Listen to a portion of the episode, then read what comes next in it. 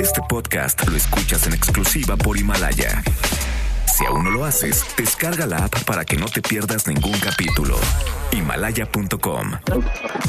MBS Noticias presenta Una forma distinta del periodismo de actualidad. donde las claves son informar, cuestionar y entretener. Vaya que hay temas para ponerlos sobre la mesa. Manuel López San Martín en Mesa para Todos. Viernes, viernes 27 de marzo, por fin es viernes, la hora en punto movida, muy movida esta tarde, mucha información. Soy Manuel López San Martín, gracias que ya nos acompaña, acaban de estar como todos los días, como todas las tardes, como desde hace tres años, hoy cumplimos tres años al aire en esta mesa para todos, todas las voces y todas las noticias, gracias a quienes nos acompañan cada tarde, gracias al equipazo que hace posible este espacio día con día. Un viernes complicado, difícil. No deja de crecer el número de contagios de positivos de COVID-19 en el mundo. 576.859. Estados Unidos concentra una sexta parte ya del total en cuanto a muertes. Italia 2 a 1 sobre España, 3 a 1 sobre China. Italia 9.134 decesos, casi mil en las últimas 24 horas. En México la curva de crecimiento no deja de crecer tampoco. En México rebasamos ya, rebasamos ya los 500 casos confirmados de coronavirus. Pese a todo esto, el presidente López Obrador sigue con su agenda, sigue con sus giras. El presidente López Obrador pide que no lo apapachen, que no lo besen, que no lo abracen. Él dice, hará lo propio, pero va a continuar con sus actividades como si no estuviéramos en contingencia, como si no estuviéramos en esta emergencia sanitaria. Mucho que poner sobre la mesa esta tarde. Arrancamos con las voces y las historias de hoy. Las voces de hoy. Andrés Manuel López Obrador, presidente de México. decir que voy a estar en Bahía de Banderas hoy. No veo a nadie, no hay eh, concentración desde ahora, aquí desde ni en el aeropuerto. El que llegue a verme en el aeropuerto es porque lo mandaron mis adversarios, de plano, de plano, porque son capaces de eso y de más. Javier Jiménez Espriu, secretario de Comunicaciones y Transportes. El día 24 de diciembre de 2018, el día del accidente, el helicóptero extra Alfa Bravo Oscar Noviembre no debió haber volado. Luis Niño de Rivera, presidente de la Asociación de Bancos de México. Necesitamos decisiones específicas, por ejemplo, de parte del gobierno federal para la inversión en infraestructura, que es un gran detonador de empleo y de actividad económica para otras industrias. Alejandro Macías, infectólogo. El que fume trata de fumar menos o de no fumar si es posible. El que no haga ejercicio, hágalo. Esta enfermedad trata mucho mejor al que se encuentra físicamente en buenas condiciones, que tiene una buena función cardiopulmonar. Son las voces de quienes hacen la noticia, los temas que están sobre la mesa y estas las imperdibles de hoy. Vamos a entrarle a la información. Bueno, vamos de máximo histórico en máximo histórico, de récord en récord. Italia impuso un récord nuevo, cerca de mil muertos en solo 24 horas, 969 en un día. Además rebasó a China en cifra de contagios con más de 86 mil casos, solo por debajo de los Estados Unidos. Son los saldos del COVID-19. España también superó su propio récord, 769 decesos en un solo día. Y Nueva York reportó más de 7 mil casos nuevos, elevando la cifra de Estados Unidos hasta los 94 mil contagios. Estados Unidos es desde ayer primer lugar mundial en nuevo epicentro del coronavirus. La Cámara Baja aprobó, por cierto, ya el plan de rescate, su megaplan, 2 billones de dólares para enfrentar la emergencia. Bueno, el balance mundial de ayer a hoy, más de 60 mil casos nuevos, ya van casi 600 mil contagios confirmados, 576 mil en 176 países y contando más de 26 mil muertes. Y aquí en México la curva de contagios para arriba no deja de crecer. 110 casos nuevos en un solo día para llegar a los 585 en todo el país. La Ciudad de México mantiene el primer lugar, 83 contagios. Jalisco el segundo, 64 y Nuevo León el tercero con 57.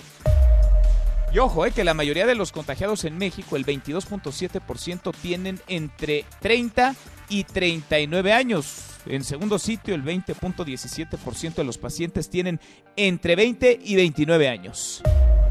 Yo no me puedo poner en cuarentena, eso dice el presidente López Obrador, el presidente que deja en claro que él va a seguir con sus giras, con sus mítines, que él va a seguir con su agenda, que él va a seguir con sus actividades pese a la contingencia por el coronavirus. No hay ningún desbordamiento del coronavirus. Yo no me puedo poner en cuarentena, no me puedo aislar, como también los médicos, como también los de la Guardia Nacional, los integrantes del Ejército, de la Marina, los que abastecen el agua que consumimos, eh, en fin, nos tenemos que quedar cumpliendo con las recomendaciones. Eso sí, el presidente pidió que no haya gente durante su gira de este fin de semana por Nayarit, Baja California, Sonora y Sinaloa. Dice que sus visitas son solo para supervisar obras y las personas que se acerquen son enviados políticos. No va a haber apapachos este fin de semana, la voz del presidente.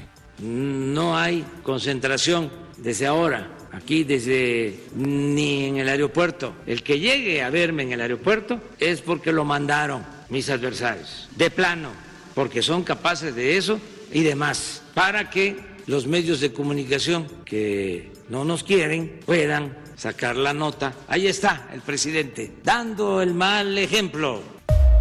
Bueno, el presidente que reparte y reparte parejo. Luego, sin dar el nombre, se lanzó contra el presidente de Coparmex en Tijuana. Escuche.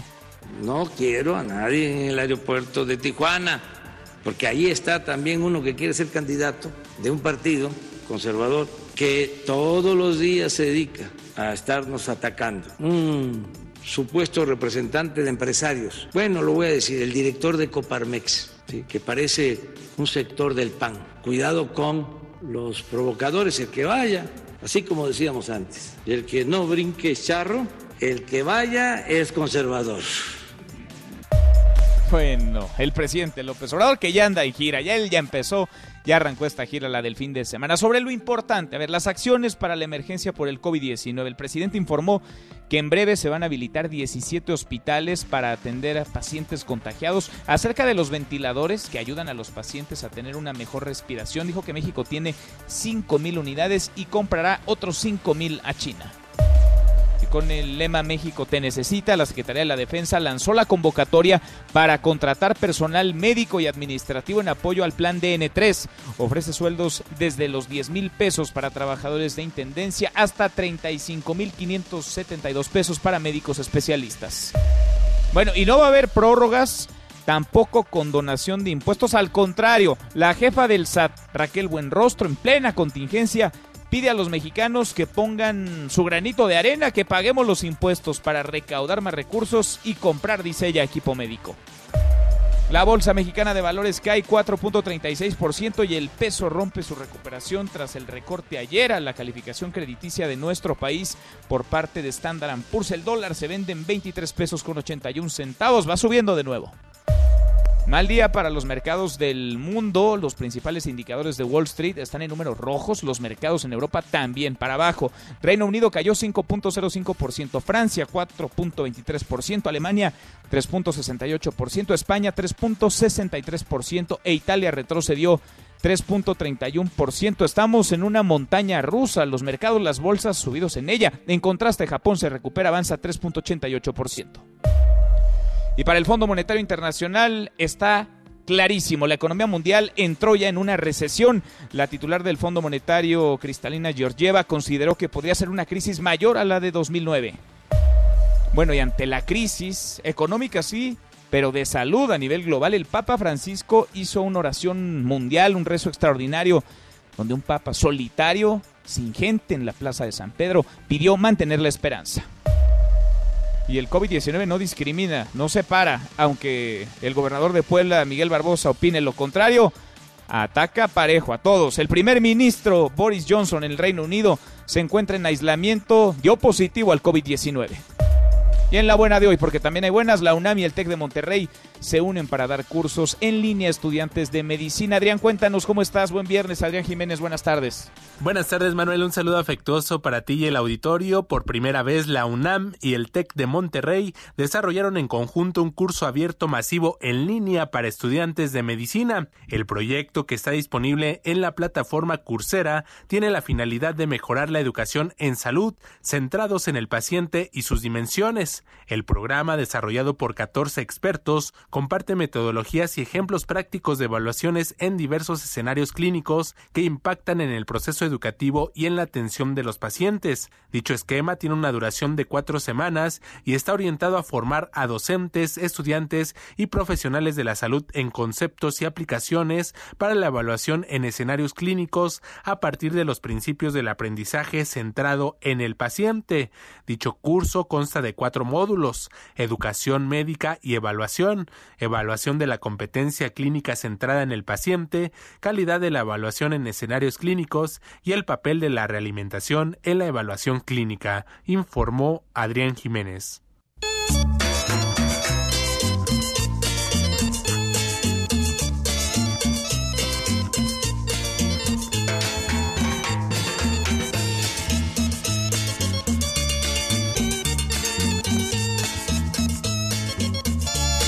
Querido Miyagi, ¿cómo estás? Qué gusto saludarte, muy, muy buenas tardes. Adelantaste el viernes de música horrible de charros contra gangsters a esta mesa para todos. ¿Qué estamos escuchando, Miyagi? No, hombre, este es un clásico, clásico, clásico que se llama Mi Matamoros querido, en la voz de don Rigo Tobar, Rigoberto Tobar, que hoy, hace 15 años, se nos fue al cielo. 15 años de la muerte de Rigo Tobar, es uno de los cantantes populares mexicanos más importantes de los últimos 50 años y quien tiene el récord, Manuel, de juntar más gente que el Papa. Así de plano, pues es un ícono, era un ícono y sigue siéndolo. De hecho, cuando se presentó en Monterrey, llegó a reunir, ahí te va, 350 mil personas en un solo concierto. Órale. Y este falleció precisamente como, bueno, como por una eh, enfermedad cardiorrespiratoria, luego de que se fue a operar a Cuba y pues que le vieron la cara porque pagó 6 millones de pesos por una operación que no sirvió de nada. Y este, en serio, en serio, si no fuera tan triste, sí sería, porque pagó, fíjate, pagó 6 millones de pesos de aquella Ajá. época, bueno, del 2005, tampoco están lejos, este, y lo operaron médicos checoslovacos, según acá, muy buenos en Cuba, Ajá. y pues no sirvió. Entonces me deprimió, luego se murió su hermano, terminó muy malito. bárbaro. Y se nos murió Rigo Tobar hace exactamente 15 años. Hace 15, hace 15 años y dejó un buen legado, ¿no? Ahí musical. Es de tus favoritos. Es de mis favoritos de todos los tiempos. Qué bonito. Qué bien, Miyagi. Me da gusto. Además es Rigo viernes. Tobar, entonces. Sí, vale la pena. Y feliz aniversario, Manuel. Un abrazo. No, hombre, a ti, Miyagi, a todo el equipo, gracias por cada día de estos, pues ya no sé cuántos días, pero casi mil días, si no es que más ya de estos tres años de esta mesa para todos. Abrazo, Miyagi, gracias. Nos escuchamos al rato con Bob Dylan. Ándale, le vas a cambiar radicalmente al ritmo musical. Nos escuchamos en un ratito. José Luis Guzmán, como todos los días, hasta ahora en esta mesa para todos. Bueno, hay mucha información, claro, está la actualización, lo último en torno al COVID-19, pero hoy el gobierno federal, en la mañanera, el presidente López Obrador presentó el parte, el reporte del accidente del helicópterazo donde murieron la gobernadora de Puebla, Martérica Alonso, y su esposo, quien en ese entonces fuera el coordinador de la oposición, el coordinador del PAN en el Senado y exgobernador Rafael Moreno Valle. Las coincidencias de la vida, hoy, justo hoy, después de mucho tiempo de exigencia por parte del PAN, sobre todo de que hubiera claridad, certeza de qué pasó con esa aeronave, si se desplomó, la tiraron, hubo fallas técnicas, mecánicas, humanas, bueno, en plena emergencia sanitaria, en plena emergencia de salud y con una crisis económica cocinándose, se presenta este reporte. De eso va nuestra pregunta del día. ¿Usted qué piensa? ¿Esto es un distractor? ¿Es insensibilidad? ¿O es una coincidencia de esas que ocurren de vez en vez. Opine con el hashtag Mesa para Todos, abiertas ya nuestras vías de comunicación, el WhatsApp 5524 99125, viene el teléfono en cabina 5166 1025. Pausa, vamos arrancando esta mesa, la Mesa para Todos.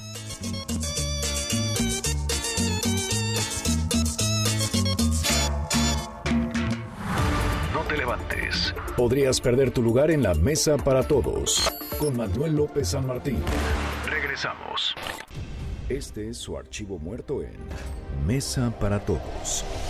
En Los Ángeles, California, el grupo de rock U2 toca por primera vez en una clara imitación a The Beatles la canción Where the Streets Have No Name en la azotea de una tienda de licores antes del concierto en la misma ciudad.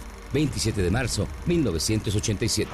And they were expecting the National Guard to be called out and so forth. So they blew it for us. Which kind of freaked out the uh, city fathers across the street, looking down on top of the liquor store where U2 was uh, was, was doing the taping, and it was a. Uh, a fashion factory. There's little ladies in there sewing, and there's, I mean, seamstress is going, and there was, what is going on here?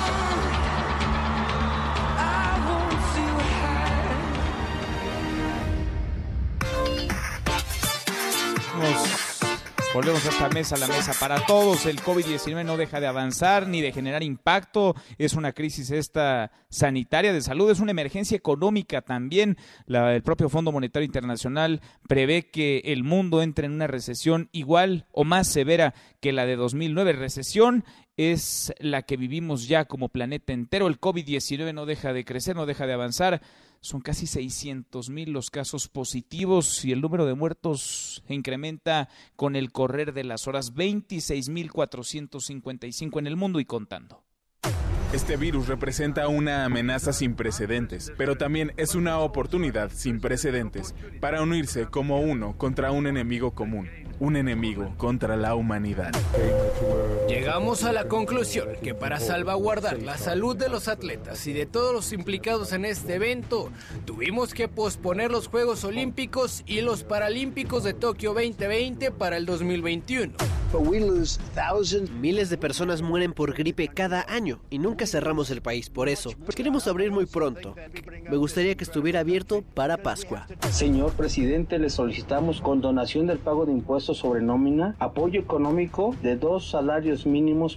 No, que ni estén pensando en que van a haber condonaciones de impuestos. Si tenemos que rescatar, ¿a quién hay que rescatar? A los pobres. Va a haber una pérdida significativa de empleo. Todo el gobierno federal suspende sus actividades. ¿Qué garantizamos? Que sí va a haber los alimentos en el campo, pero el tema va a ser cómo trasladarlos, almacenarlos, garantizar su distribución. Será inevitable que tengamos que estar preparados ante la posibilidad de que se repita el ciclo, para encontrar una vacuna, probarla rápidamente y tratar de tenerla lista y disponible para el siguiente ciclo. Queremos declarar formalmente el inicio de la fase 2. Si ustedes son ricos, tienen en riesgo. Si ustedes son pobres, no. Los pobres estamos, tenemos, estamos inmunes.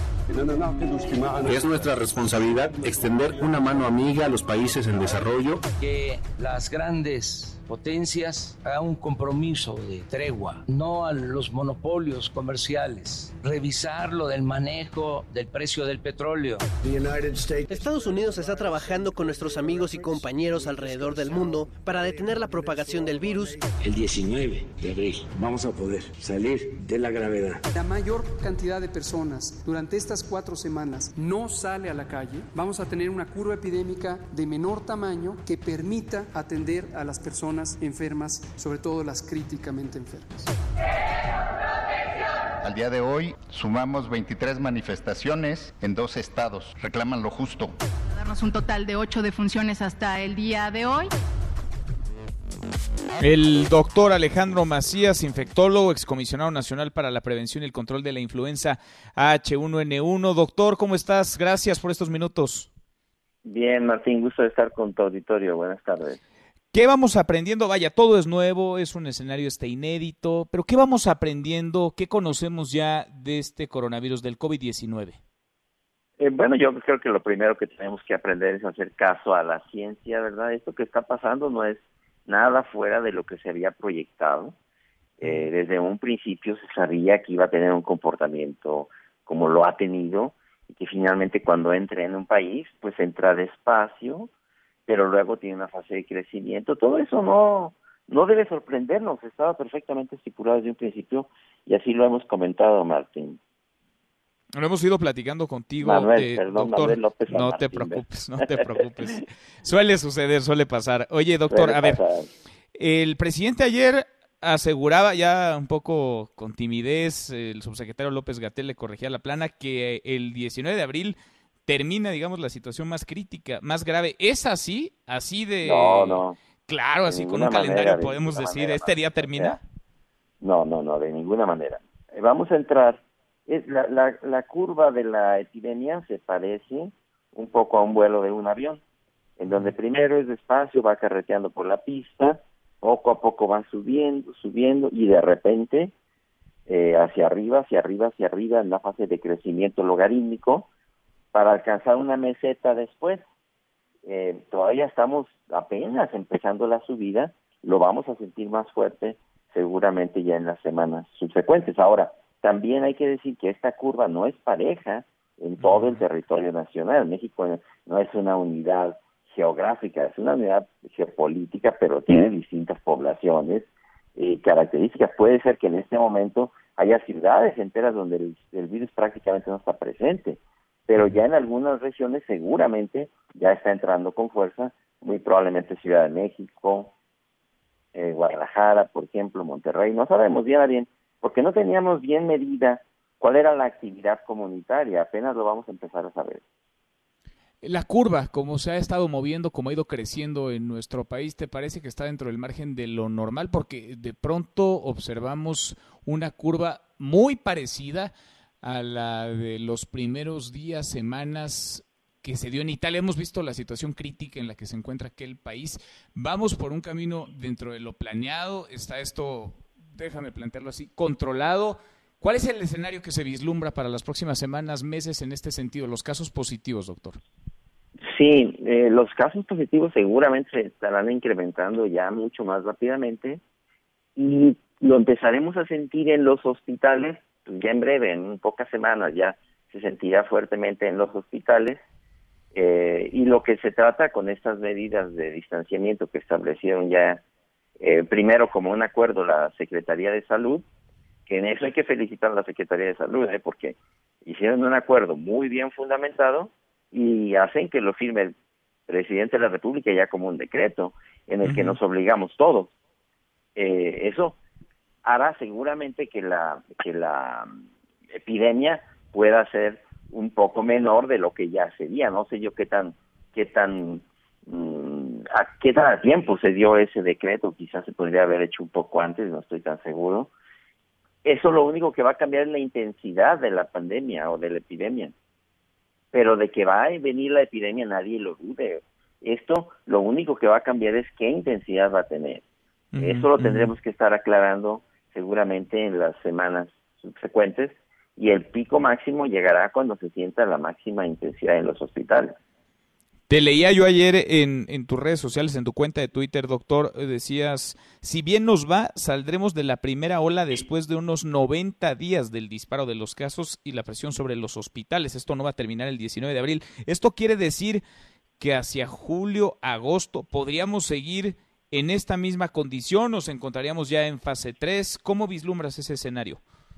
Sí, mira, ahorita van a subir rápidamente los casos la fase 3 será cuando ya se manifieste de manera epidémica en algunas regiones, no en todas. Pero esa fase se va a mantener, de acuerdo con los modelos matemáticos, entre 80 y 90 días. Eh, depende de la intensidad que alcance. Y después, generalmente de los dos meses, por ahí, empieza a disminuir probablemente un poquito y luego ya pasa la primera oleada, porque hay que entender también eso. Estamos viendo la primera oleada de lo que será, de lo que será seguramente varias oleadas. Eh, vemos ahorita, por ejemplo, que en China parece ya haber salido a la primera oleada. Pues sí, pero ellos no se pueden confiar porque en muchas de esas regiones vendrá una segunda oleada. Ah, la influenza hace más o menos lo mismo. Entonces en eso no hay que no hay que espantarse, pues así va a ser. Siempre esa nota de tranquilidad, Manuel, que la mayoría de las personas no van a tener ningún problema, no hay que caer en pánico. De eso nos vamos a enfermar muy probablemente muchas personas. La gran mayoría no va a tener ningún problema, hay que ver esto con objetividad, hay que ver esto con ecuanimidad. Algunos ni siquiera lo van a notar, se van a enfermar y no lo van a notar, pero hay que seguir las instrucciones de la autoridad para que no se nos saturen los hospitales, los servicios de salud. con, con, esto que se puede, digamos, calcular o, pronosticar, digamos, con base en modelos matemáticos, el gobierno federal ha dicho que contamos con cinco mil ventiladores en nuestro país, que se comprarán otros cinco mil en China. ¿Con esos diez mil ventiladores alcanzaría, doctor, o vamos a necesitar más? Sí, mira, el que tengamos cinco mil ventiladores a mí me parece una cifra optimista, por decirlo menos. Vamos a suponer que en efecto los tenemos, de todos son poquitos. Sí, porque el corte en realidad de salud habla de unos 3.000, ¿no? Más o menos de 3.000 ventiladores. Yo creo que tendríamos probablemente funcionales en buenas camas de terapia intensiva. Yo más bien estimo alrededor de 3.000. Creo que no hay un buen censo de eso. Pero vamos a suponer que podemos llegar a tener esos 10.000. De todos modos son muy pocos. Eh, probablemente si usáramos un carrusel de pasarlo de una zona activa cuando se desactive a otra zona, nos podrían, nos podrían ayudar mucho mejor, un poco como lo que está proponiendo el gobernador de Nueva York, Andrew Cuomo. Él dice, a ver, ahorita yo tengo el problema, mándenme todos los ventiladores, ya que los vayamos desocupando aquí, yo se los mando a California o donde los vayan necesitando y vamos a hacer un carrusel porque no hay número que vaya a ajustar. Eso también creo que hay que decirlo. Eh, no tenemos. Si no hay manera de abastecer la demanda mundial, ya no hablemos de México, en el mundo entero. Sí, no hay manera. Por ejemplo, el gobernador Cuomo dice, a ver, yo ahorita necesito 40 mil, tengo 3 mil, ¿cómo le hago? y, sale a comprar, pues puede comprar dos o tres mil. Pero los principales productores, que son los chinos, ahorita no los van a querer vender, ahorita los quieren para ellos. Entonces, ya no se trata en este momento ni siquiera de tener el dinero. Aunque tengas el dinero, no hay manera de comprarlos porque el mercado internacional está completamente saturado en este momento. Doctor, una consulta que espero no cause honorarios. Ayúdanos a traducir. SARS-CoV-2, sabemos, escribías tú en tus redes sociales, que este virus usa el receptor ACE2 que está presente en los pulmones, el tracto gastrointestinal, el corazón y los riñones, pero ahora sabemos que también hay un receptor secundario, el CD147. A ver, ayúdanos a entender, doctora, a descifrarte. sí, bueno, eso no, eso no cambia nada, digamos, desde el punto de vista clínico, pero ya se sabe que el que el virus llega y se fija porque tiene una especie de aguja a un receptor y luego tiene lo que se llama un correceptor, o sea que gira un poquito y se fija como si fuera un imán de dos polos y luego de ahí empieza el proceso de infección. Eso no cambia nada, pero sí cambia al respecto de las posibilidades de generar medicamentos en el futuro o vacunas también, ¿verdad? Porque si ya se conoce el mecanismo, se pueden generar vacunas para eso, pero también que no quede la idea de que ya, ya sabemos cómo hacer una vacuna, porque ya hemos dicho,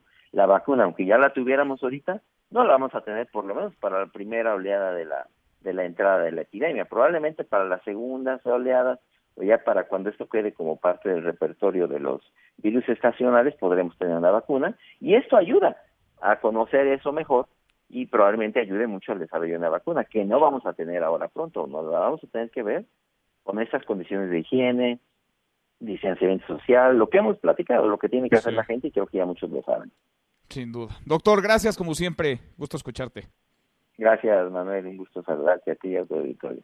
Igualmente, muy buenas tardes. El doctor Alejandro Macías, infectólogo, excomisionado nacional para la prevención y el control de la influenza H1N1. Rocío Méndez, la mañanera de hoy. Rocío, ¿cómo estás? Buenas tardes.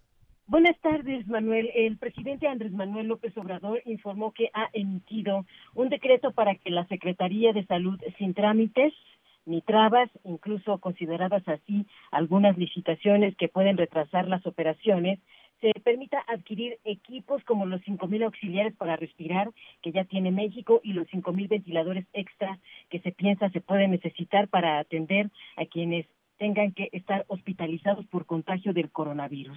Las compras en el extranjero son encabezadas por la Secretaría de Relaciones Exteriores. Vamos a escuchar al primer mandatario. Eh, firmé un decreto para que la Secretaría de Salud pueda adquirir con urgencia todos los equipos, que no se tenga que llevar a cabo todo el procedimiento que se tiene que seguir en tiempos normales se necesitan ventiladores, se consiguen como se consiguieron en China, nos pidieron pago por adelantado, de inmediato el dinero y vengan los ventiladores. De lo contrario, se tendría que mandarse la licitación, pero antes de la licitación se tendría que pasar por dos, tres instancias y es un proceso que lleva un mes. López Obrador Manuel también aseguró que de aquí a junio próximo todos los estados tendrán recursos federales para enfrentar la pandemia del coronavirus. El presidente López Obrador afirmó que la propagación de esta enfermedad en México está controlado. Vamos a escucharlo. Hasta ahora hay una situación controlada, no hay ningún desbordamiento del coronavirus. Es de acuerdo a lo que los técnicos, los médicos, los especialistas están previendo. Y esto obedece a las medidas que se han aplicado desde hace tres meses. Exhorto a toda la población a que acatemos estas disposiciones. Nos conviene el primer mandatario afirmó que no se puede poner en cuarentena porque cumple una función básica en el país, como el personal de salud, de seguridad, de servicios de agua, luz limpia y alimentos. También destacó que en la próxima semana va a analizar si continúa con sus recorridos por el interior de la República. Vamos a escuchar ya no están asistiendo a trabajar, quienes no tienen una función básica de servicio a la comunidad o de servicio directo a la ciudadanía. Ahí me encuentro yo, yo no me puedo poner en cuarentena, no me puedo aislar. Estoy trabajando todos los días, igual o a lo mejor un poco más que antes, precisamente por la emergencia. Tengo que estar pendiente. Manuel, es el reporte al momento. Gracias, muchas gracias, Rocío. Muy buenas tardes. Buenas tardes. Después de 13 días de haber llegado de gira por Nueva York y con diversos malestares no severos, se me hicieron ir a dar ayer al hospital. Salió mi prueba de COVID-19 positiva. Por lo que más quieran, quédense en sus casas y guarden sana distancia. Esto lo tuiteaba ayer Horacio Franco, músico mexicano, un orgullo de nuestro país, el mejor flautista del mundo. Horacio, querido Horacio, qué gusto escucharte. ¿Cómo estás? Querido Manuel, muchas gracias por esta entrevista. Estoy bien, o sea, estoy estable, estoy con mucha tos nada más, un poco con eh, mucho calor en la cabeza, eso se me manifestó también como la fiebre que se me manifestó la desde el lunes o martes, una fiebre muy fuerte.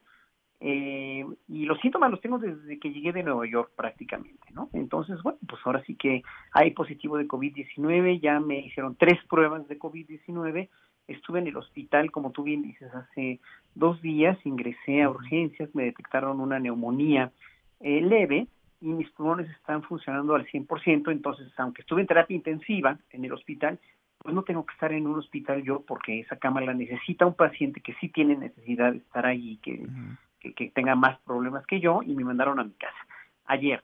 Pero ayer en la noche ya les mandaron los resultados del COVID-19 y salió positivo. Tú eres un hombre fuerte, haces ejercicio todos los días, eh, Horacio, y por eso pues te encuentras en una condición, en una situación mucho mejor. ¿Los síntomas entonces te empezaron hace, qué, 13 días realmente? Desde, desde, que, llegué de Nueva York. En Nueva York tuve un, un, enfriamiento muy fuerte en un, en un restaurante. Abrieron la ventana y me entró una corriente de aire devastadora un día antes de mi último concierto. El último concierto que di en Nueva York fue en Lincoln Center el día 12, que ese día cerraron ya todos los teatros de Broadway ese día cerraron la, la ópera, cerraron la filarmónica, cerraron todo, todo, parecía pueblo fantasma Nueva York. Este, y pues finalmente este se dio mi concierto, fue como que un milagro casi, o no sé si una irresponsabilidad, ¿verdad? Pero a fin de cuentas, me, pues ahora sí que toda una gira de tres semanas de muchos conciertos, estuve en escuelas, en salas de concierto, y pues estuve en escuelas que son foco de infección y no dudo que en una de esas escuelas me haya yo infectado, ¿verdad? Entonces, este, la cuestión es que ahora sí que, ahora sí que coroné mi, mi gira de Nueva York con un virus, ¿verdad? Increíble. Es que lo que hoy parece muy obvio, hace semanas no lo era, ¿no? Vamos aprendiendo todos con este COVID-19, todos vamos aprendiendo de protocolos, de medidas de higiene, de sana distancia vaya, parece, hoy que lo relatas, pues sí, parece que no era la mejor idea estar en Nueva York cuando vemos los datos de Nueva York y de Estados Unidos hoy, pero hace dos semanas no teníamos el panorama actual. Exactamente, pues mira, este, no teníamos el panorama, pero ya había pasado en China. Y, ya había pasado, ya estaba empezando a pasar en Europa. Ya estaba pasando, o sea, ya, o sea, esto es una curva lógica de contagio en todo el mundo. Ya yo estuve ahí el día que lo declararon pandemia. Ese día, un día antes lo habían declarado pandemia, entonces a partir de ese día, a partir de ese miércoles 11, ya, ya fue como que la gota que derramó el vaso y ya la gente empezó a, a decir, ay, esto sí se viene en serio, pero nunca contemplaron las, las tasas de contagio que hubiera podido haber en Nueva York y hoy por hoy es un campo minado, pues, ¿no? O sea, esa conciencia que, que yo tomé es la que le pido a la gente aquí en este país que la tome ya, porque finalmente, pues, a mí ya, ya me pasó, o sea, a mí no, me pueden decir que esto no existe, que es un complot, que es, es, una cosa que inventan los gobiernos para controlarlos, probablemente haya sido un, este, sí, un arma bacteriológica, haya sido una cuestión para para quitarle el poder a Estados Unidos o a Trump o a China o, lo que sea. Pero eh, de que existe, existe, de que es muy contagioso, es muy contagioso y que da unas molestias espeluznantes, sí las da. Y que se puede, y que puede matar a mucha gente, puede matar a mucha gente. Así que pues no hay que jugárselas, ¿verdad? No hay que jugársela para nada. No, no hay que jugársela. Eh, Horacio, a ver, hemos escuchado a los médicos, a los expertos, pero vale la pena escucharte a ti porque, vaya, eres un caso positivo de COVID-19. ¿Cómo te empezaron estos síntomas y qué síntomas eh, sentiste? ¿Cómo han evolucionado, digamos, hasta ahora que te escuchamos con, pues, con tos, pero que nos dices estás bien, estás en tu casa, no has requerido hospitalización, afortunadamente? Mira, me empezó cuando, cuando me dio el enfriamiento en Manhattan, que un día antes de mi concierto en el Lincoln Center, ese día en el Lincoln Center empecé con una tos muy ligera al día siguiente me regresé, viernes 13, me regresé a México y el lunes, el domingo 15 me empecé a sentir muy, pero muy cansado. Bueno, estuve dormido muy, gran parte del día y yo se lo achaqué pues, al cansancio de tantos conciertos, porque fueron como 30 o 40 conciertos en tres semanas. Y este y fue fue muy extenuante la, la actividad que tuve. Entonces, el día domingo 15 tenía yo mucho cansancio, el lunes 16 empecé como con más tos y un poquito de febrícula o fiebre o llama más malestar y el martes 17 fui al doctor con un otorrino que, es, que me ve desde hace años y me dijo que pues, era una infección eh, a grandes rasgos que era una infección bacteriana. O sea, porque la flema era verde, el moco era verde también y pues era una cuestión de, de una infección respiratoria eh, eh, no severa y me dio antibiótico. El día 19, que fue jueves, yo, me, yo, yo no estaba contento con eso, porque si bien me, empecé a tomar el antibiótico, el, eh, yo, yo, no, yo, yo, yo vine de un lugar de muy alto riesgo, ¿verdad? Y lo que no quería era contagiar a nadie ni ver a nadie. Entonces dije, yo voy a ser consciente y me voy a hacer el COVID, ¿no? Fui a, llamé a todas las clases de gobierno y no reunía yo todos los requisitos, porque tampoco tenía tos seca, porque mi tos era con flema, y sigue estando con flema pero, pero bueno, ya, ya encontré en unos laboratorios que precisamente el secretario, el día que me lo fui a hacer, su biomédica de referencia, el día que los, me los fui a hacer, fui a hacer, ese mismo día, el subsecretario López Gatel dijo que esos laboratorios no estaban autorizados, todavía. Entonces hablé con el doctor Gustavo Ristrán, quien es conocido mío y a quien aprecio y admiro mucho, y él me dijo que, este, pues, que había que esperar y que bueno, sí se le iba a dar la autorización y que bueno, esperamos los resultados. Los resultados no llegaron al día siguiente, como me habían dicho, ellos llegaron hasta el domingo y salieron negativos. ¿Por qué? No tengo idea. Entonces, eh, pues yo ya me quedé confiado, pero pues el antibiótico no funcionaba. El domingo de la semana pasada, el lunes lo terminé y siguió sin funcionar y me empecé a sentir muy mal desde el domingo, lunes, martes, con cada vez más fiebre. La tos era mucho menor, la flema cada vez era menos, pero ahora sí que empecé con más fiebre. El miércoles fui al doctor con mi otorrino y se asustó mucho de tanta fiebre que tenía, me canalizó a urgencias.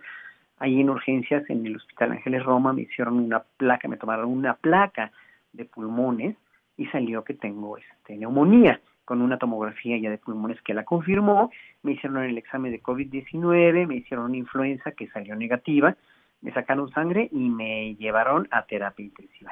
No se asustaron por la neumonía, ¿no? Entonces me tomaron estaba yo canalizado ahí en la clínica en Londres, porque en Roma, Roma, este, eh, Ángeles Roma es un hospital chiquito.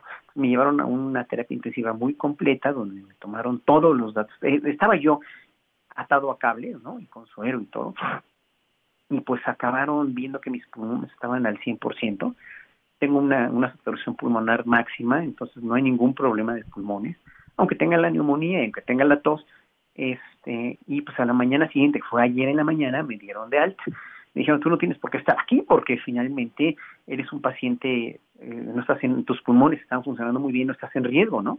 Entonces, muy, muy atinadamente, además, me mandaron a la casa estuve ya aquí esperando los resultados del, de, que llegaron anoche de COVID-19. Tuve la fortuna que el doctor Reyes Terán me hizo una tercera prueba. Este, me mandaron unos epidemiólogos del, del INDRE, bueno, de la Ciudad de México, de, de la epidemiología de, de la delegación Cuauhtémoc, que la jefa de epidemiología me fue a hacer una prueba también allá al hospital y estoy esperando el resultado también de esa prueba. Entonces digo, no, no quiero, no quiero este, decir que, que, soy privilegiado, pero sí estaba yo muy preocupado porque esa prueba había pues salido negativa, ¿no? La del domingo. Entonces, este, yo quería tener la seguridad y la certeza y pues bueno, finalmente ya la, la hicieron, estoy esperándola, pero la prueba de ayer, la que salió ayer del hospital, salió positiva. Entonces, bueno, ya este, bueno, ha ido evolucionando. Mi enfermedad, la tos sigue, he tenido muchísimo menos fiebre, no tengo pánico, no tengo miedo, estoy, bueno, acostado casi todo el día, como muy bien, eh, estoy, eh, dijéramos, eh, descansando, reposando y muy consciente de que, de que la población tiene y se lo pido encarecidamente a todos, tienen que tomar medidas, porque no es, no es, no es una broma, el virus sí existe, no es un complot, no es, o sea, lo que tú quieras y mandes, pero sí es muy contagioso. Y los médicos sí están tomando, están muy preocupados porque hay una un nivel de contagio muy grande. Desde Nueva York, ahorita, que hace yo, estaba yo ahí hace pues, semana y media, ¿no? Nadie, nadie, nadie, nadie tenía la menor idea de lo que en dos semanas iba a pasar. O sea, el día 11, el día 10, 11, todavía había la normal gente en la calle y la ciudad bullante, la ciudad llena de gente, ¿no?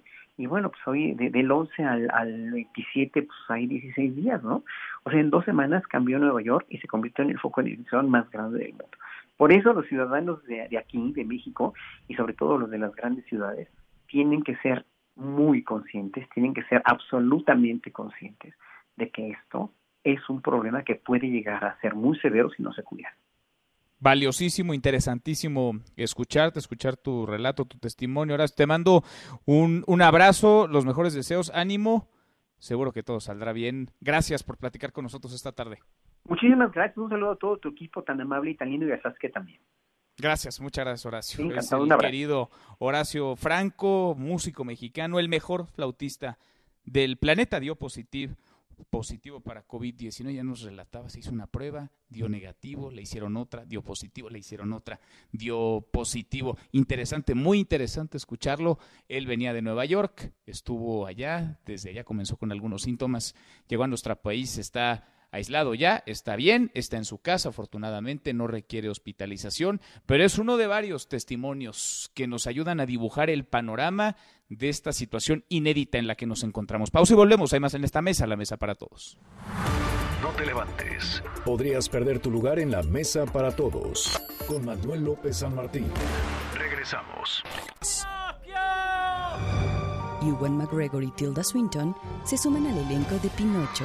El filme es una producción de Guillermo del Toro, de Jim Henson Company y Shadow Machine.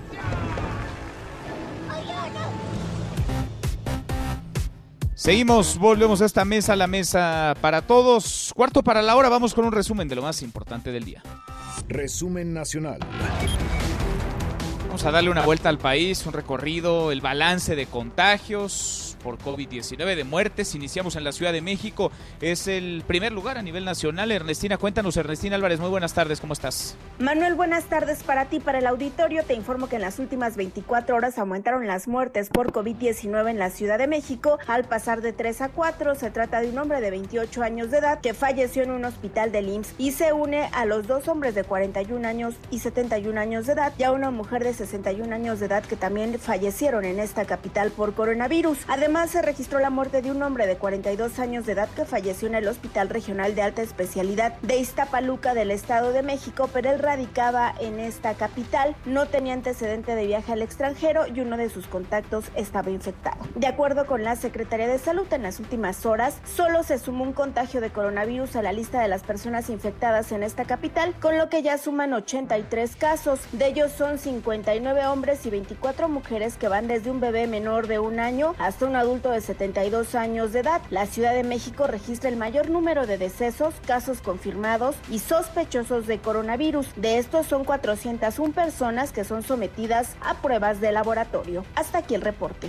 Gracias, muchas gracias Ernestina de la Ciudad de México a Jalisco. Fátima, cuéntanos Fátima Aguilar, buenas tardes. Buenas tardes Manuel, saludos a ti y al auditorio. Informarles que el incumplimiento del proveedor con la entrega de pruebas rápidas para Jalisco a fin de hacer una mayor detección de casos de COVID-19 impidió al gobierno estatal iniciar este programa que busca tomar 600 pruebas diarias. El gobernador Enrique Alfaro Ramírez confirmó que ISA Farmacéutica les quedó mal en la compra de 20 mil pruebas por 20 millones 600 mil pesos. Sin embargo, la intención de aplicarla sigue en pie y se continúa buscando alternativas para obtenerlas. La coordinadora de Desarrollo Social, Ana Bárbara Casillas, aseguró que se cuidará que tengan la confiabilidad requerida. Estamos haciendo todas las cuestiones para que podamos tener esas pruebas o incluso buscando alternativas de esas pruebas siempre y cuando estén avaladas por alguna agencia de salubridad internacional o de otra nación. Mientras tanto, en la entidad van 68 casos confirmados, de los cuales cuatro son asintomáticos. Se han reportado dos defunciones y dos personas más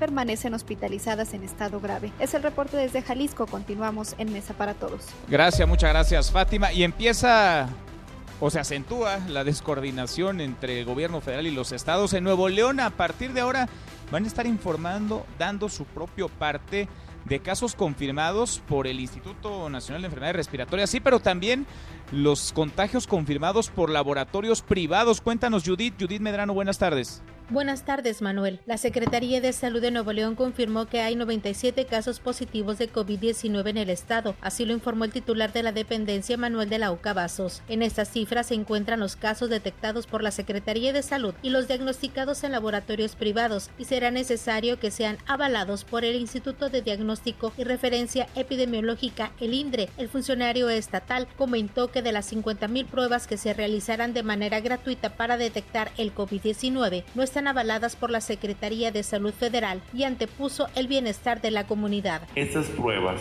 que vamos a realizar en Nuevo León no están validadas por la federación.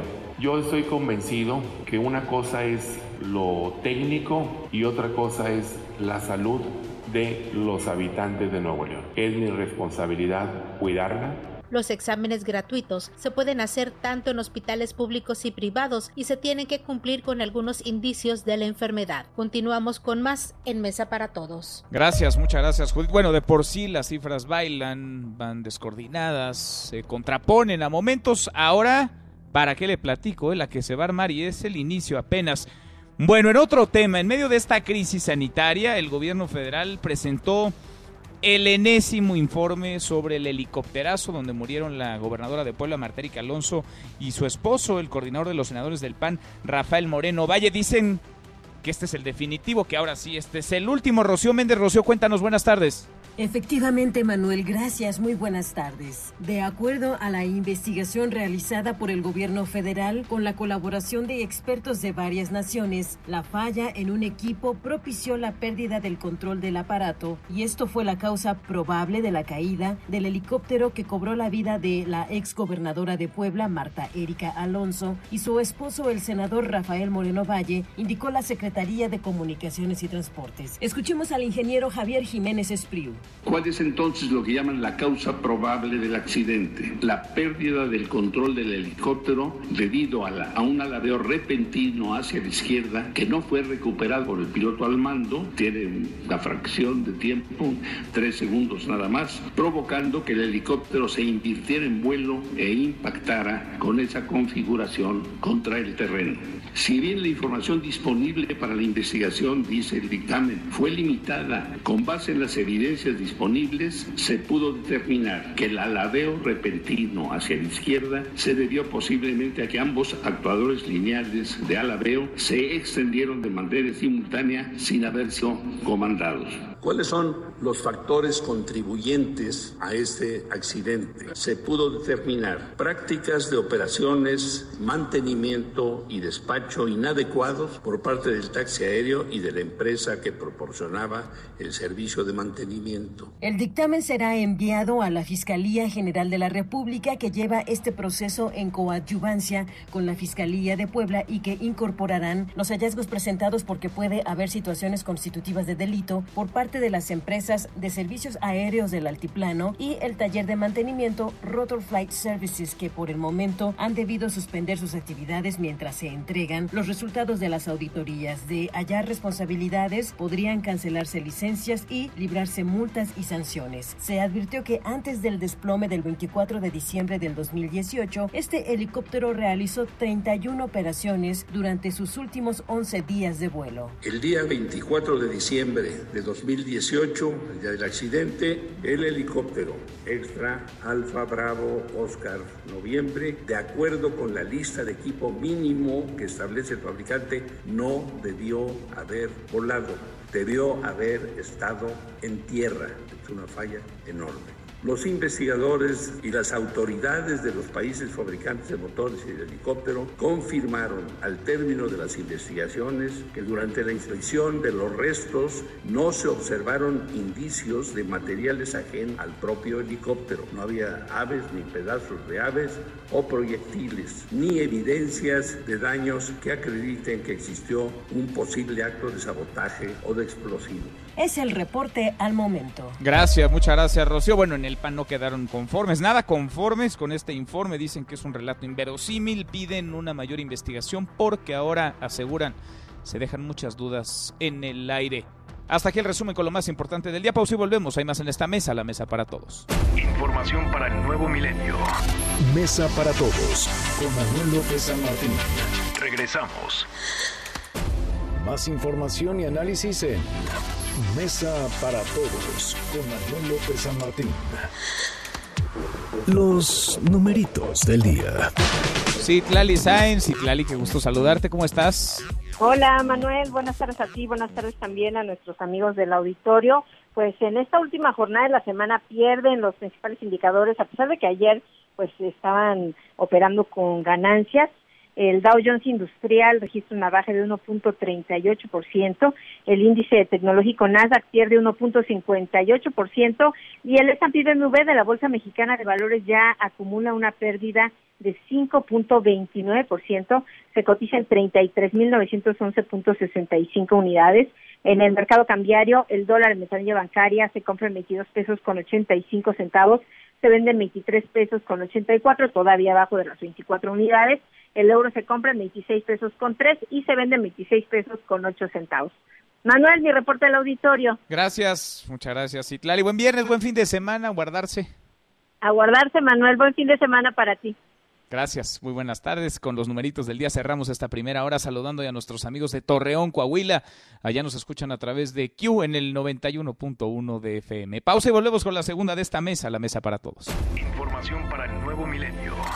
Mesa para todos con Manuel López San Martín. Regresamos. Más información y análisis en Mesa para todos con Manuel López San Martín.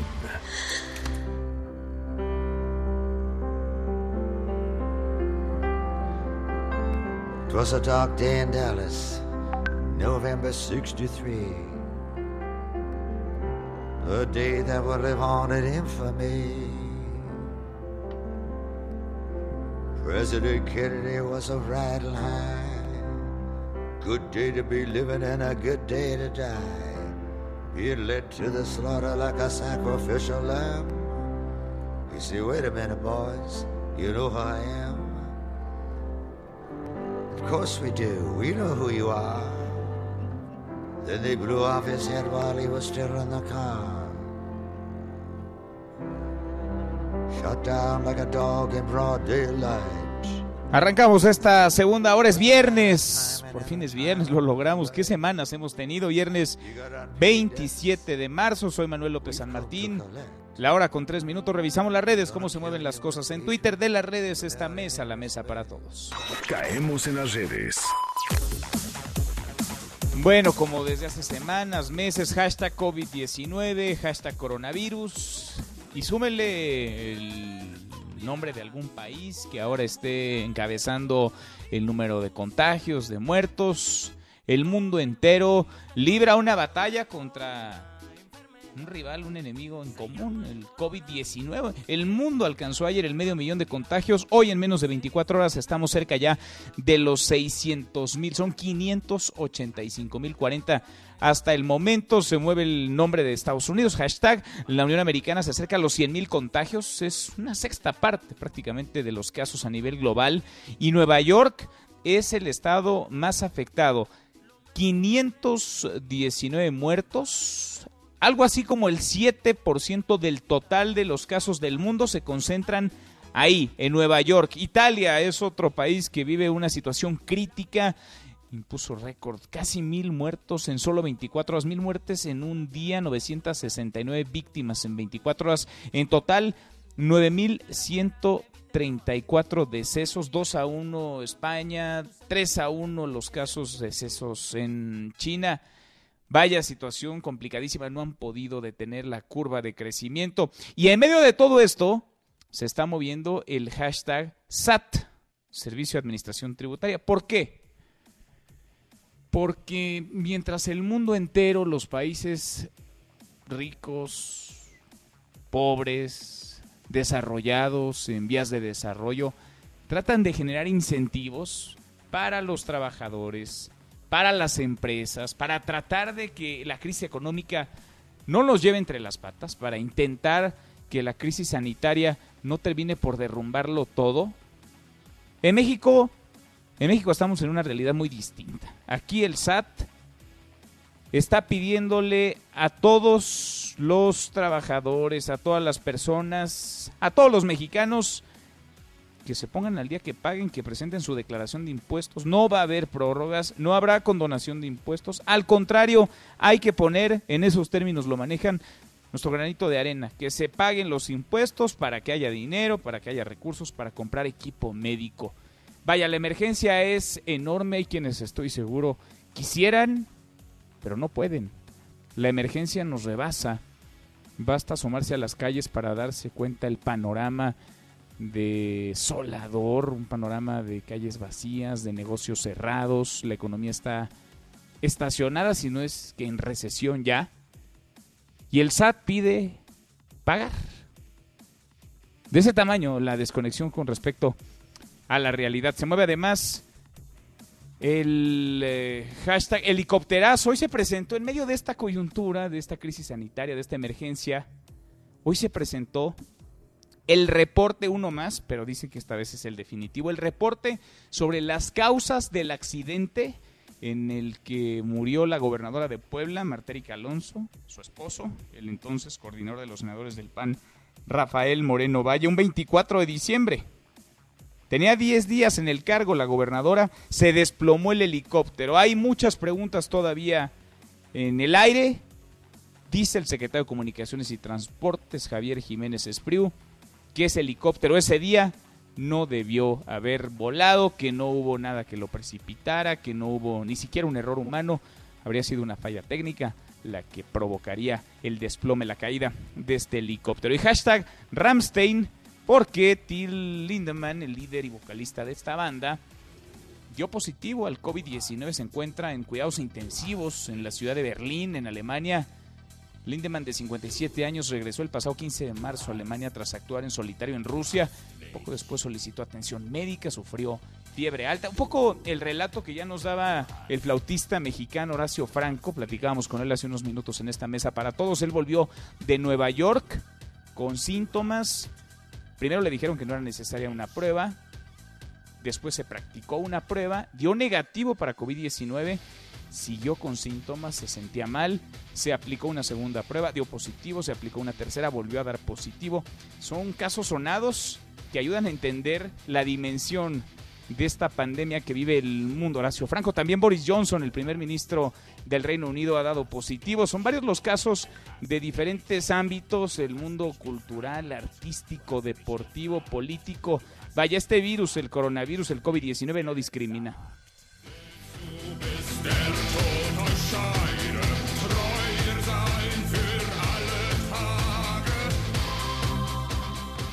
Deportes. Con Nicolás Romay. Querido Nico, es viernes. Qué gusto saludarte. ¿Cómo estás? Muy bien, Manuel. Me da mucho gusto saludarte a ti y a toda la gente que nos acompaña. Viernes de muchas noticias. Desde Tokio, desde Japón, empieza a circular la versión, Manuel, de que se buscaría que los Juegos Olímpicos fueran en marzo del 2021, justo en primavera, cuando el clima en Japón eh, está un poco mejor. Es una realidad y lo vivimos a lo largo de, de estos tres años de trabajo previo a los Juegos Olímpicos, que el clima sí era algo que preocupaba a los organizadores, porque entenderás que en verano Tokio es una ciudad sumamente caliente, ¿no? Entonces, aprovechando todo lo que está pasando y ya la modificación, ahora buscarán poner los Juegos Olímpicos entre marzo abril. También, de alguna manera, agarrándose a la idea de que el verano va a estar muy cargado, no solamente por Eurocopa, Copa América, también mundiales de atletismo. Entonces, están eh, ya intentando barajar la opción de que se mueva para otro mes. ¿Tendría afectaciones? Sí, sí tendría afectaciones. Uno de los deportes que más afectados se vería sería el fútbol, porque pues en marzo y en abril están todas las ligas jugando. Entonces eh, va a ser muy complicado que los futbolistas sean prestados, ¿no? Que, los equipos presten a los jugadores a mitad del torneo para que vayan a unos Juegos Olímpicos. Veremos qué tipo de arreglo se hace. A lo mejor se puede poner en una fecha FIFA, no sé. Veremos qué tipo de, de arreglo se puede hacer. Pero definitivamente el Comité Olímpico Internacional va a tener muchas cosas que arreglar porque este movimiento sí vino a perjudicar muchas cosas, Manuel. No, bueno, terrible. Pues ahí vamos, ¿no? Poco a poco hay que tomar esto con reserva, pero podría ser entonces marzo, inicio de la primavera, en Tokio, los Juegos Olímpicos de 2021 que se seguirán llamando Tokio 2020, Nico. Exactamente, no se cambia absolutamente nada en cuestión de nombre y imagen y de nada. Y por el otro lado, Manuel, también Carlos Vela empieza a hacer noticia porque da una entrevista el día de ayer a una revista en donde dice que ya estaba todo listo para que se fuera a jugar al Barcelona a préstamo cuatro meses, pero que su equipo, Los Ángeles, no lo prestó. Recordar que la MLS tiene un calendario diferente, ¿no? Y tiene periodos muy largos de receso. Bueno, pues en uno de esos periodos, el Barcelona quería que fuera Carlos Vela, porque el Barcelona sufrió muchísimas lesiones, la de Luis Suárez la más importante, y querían que fuera Carlos Vela. Bueno, pues hubiera sido un paso importante para el mexicano, aunque fuera como préstamo y aunque fueran cuatro meses, pero Los Ángeles dijo, no, sabes qué, yo no te lo presto, es nuestro jugador, no me voy a arriesgar a que se lesione o a cualquier cosa, se queda aquí Carlos Vela. Pero bueno, importante también para dimensionar que el nivel que tiene Carlos Vela sí lo ha puesto en el ojo mundial.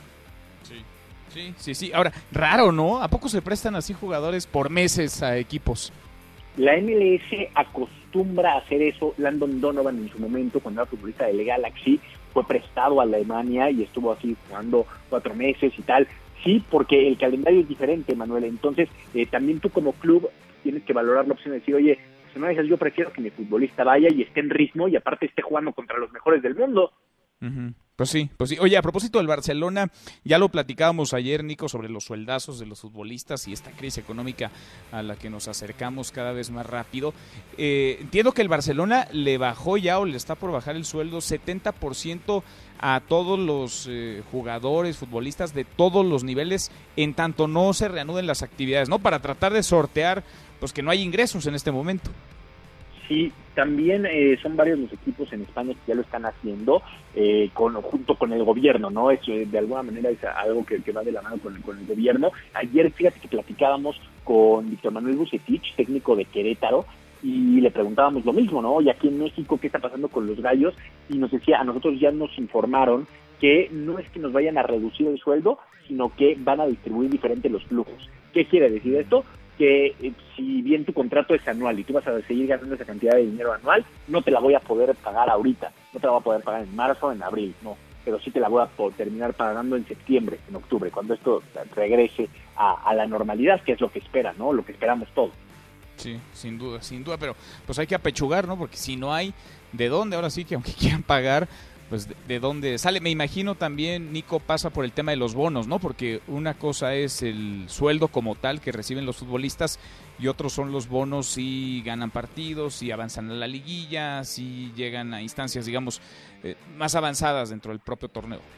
Sí, las variables, que pues al final ahorita no hay variables, porque no hay nadie pues no. en liguilla, porque no hay nadie ganando partidos, porque no hay nada. Entonces eso, pues, de alguna manera, no se tiene que preocupar tanto. Sin duda. Pues ahí está el tema, Nico. Te mando un abrazo hasta tu aislamiento, tu sana distancia y los escuchamos al ratito a las 3. Igualmente, Manuel, ¿ya cuántos días llevas tú? No, yo llevo, fíjate, salgo para tele, ¿eh? para el programa de tele allá en TV Azteca, en ADN 40, sí lo hacemos en vivo, pero fuera de eso guardado, ¿eh? Y con candado y toda la cosa, Nico, semana, una semana, estamos cumpliendo una, semana. Bueno, yo llevo dos, hoy cumplo dos semanas te digo que, qué ánimo, Manuel, que, es lo mejor ahorita y hay que echarle ganas y que no pasa Ánimo, Nico, sin duda, sin duda, buena cara a lo que estamos viviendo y a lo que vendrá. Abrazo grande. Abrazo, lo esperamos, 3 de la tarde, marca. Claro, todo desde nuestra casa. Saludos. Buenísimo, Nicolás Romay con los deportes. Pausa antes una vuelta por el mundo de la mano de mi tocayo Manuel Marín y volvemos. Hay más en esta mesa, la mesa para todos. Internacional. La economía mundial será una de las grandes víctimas por la pandemia del coronavirus. América Latina sufrirá este año su recesión más profunda desde la Segunda Guerra Mundial, con una contracción del 3.8%. Esto como consecuencia de los estragos por esta crisis sanitaria, según advirtieron economistas de Goldman Sachs. Hace unas semanas, el tema del movimiento feminista ocupaba las portadas de los periódicos más importantes del mundo. Hoy, en medio de la cuarentena, el número de denuncias por violencia de género dentro de los hogares aumentó de manera alarmante. En Francia subió al 30%, algo similar a lo que sucede en China y España. No te levantes. Podrías perder tu lugar en la mesa para todos. Con Manuel López San Martín. Regresamos. En Mesa para Todos, la información hace la diferencia. Con Manuel López San Martín. Economía y finanzas. Con Eduardo Torreblanca. Lalo, qué gusto saludarte, ¿cómo estás? Igualmente, Manuel, me da mucho gusto saludarte. Buenas tardes al auditorio.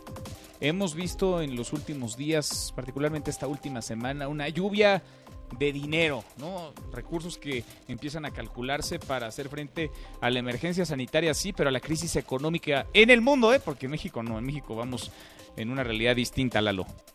Sí, y fíjate que está ya conformada claramente eh, una situación.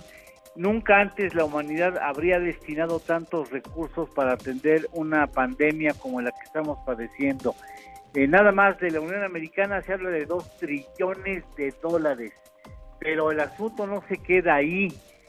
Hasta el momento, y digo hasta el momento porque pueden surgir más eh, recursos y más programas y más apoyos, esto no ha acabado todavía desafortunadamente. Hasta el momento ya suman los apoyos a la contención de la pandemia y tratar de atajar las consecuencias económicas de ella.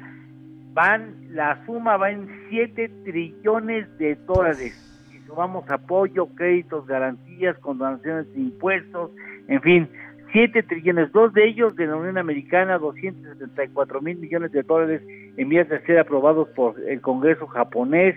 Eh, el grupo de los 20 promete poner 5 trillones de dólares, el Reino Unido 397 mil, Alemania 825 mil, Francia 50 mil, Italia 227.5 mil millones de dólares es decir, eso independientemente de la compra de deuda que ha prometido, por ejemplo, el Banco Central Europeo, y fluyen los recursos, se anuncian tratando de evitar una recesión que ya el FMI hace un par de horas acaba de eh, reconocer que existe ya claras, eh, claros visos de una recesión internacional.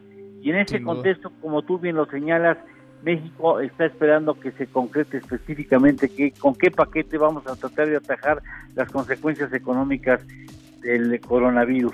Pues eh, aquí no, nada más nos pone lana sobre la mesa, ¿eh? Y dicen que no habrá condonación ni apoyos para el sector empresarial, para los trabajadores. Acá lo que está pidiendo el SAT es ponerse a mano con Lolita, Lalo.